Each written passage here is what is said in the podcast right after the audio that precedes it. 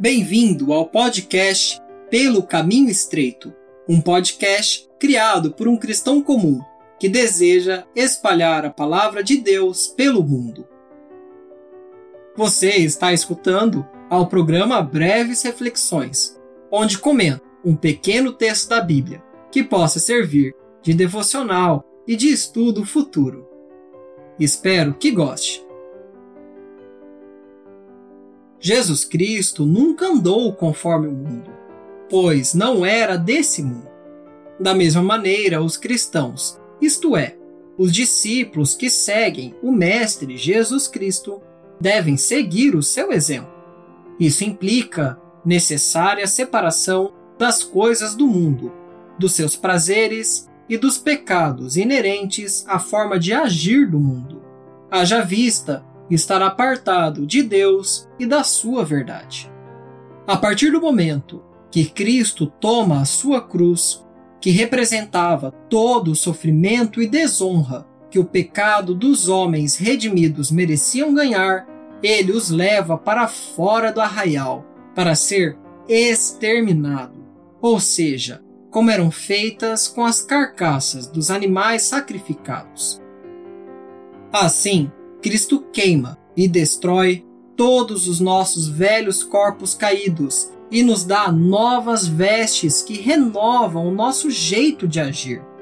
Cristo nunca se sujeitou à sujeira desse mundo, mas os cristãos já estiveram nela e depositaram em Jesus todas elas para serem salvos.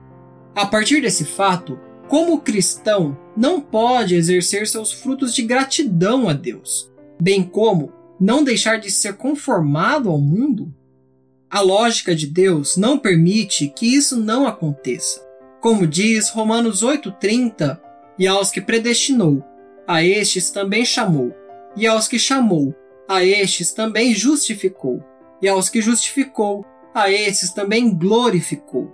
Portanto, nos é esperado e exigido seguir o caminho estreito, ter confiança e ousadia para passar sobre os inimigos da carne, com corações depositados no amor de Cristo e na sua verdade e nas suas promessas.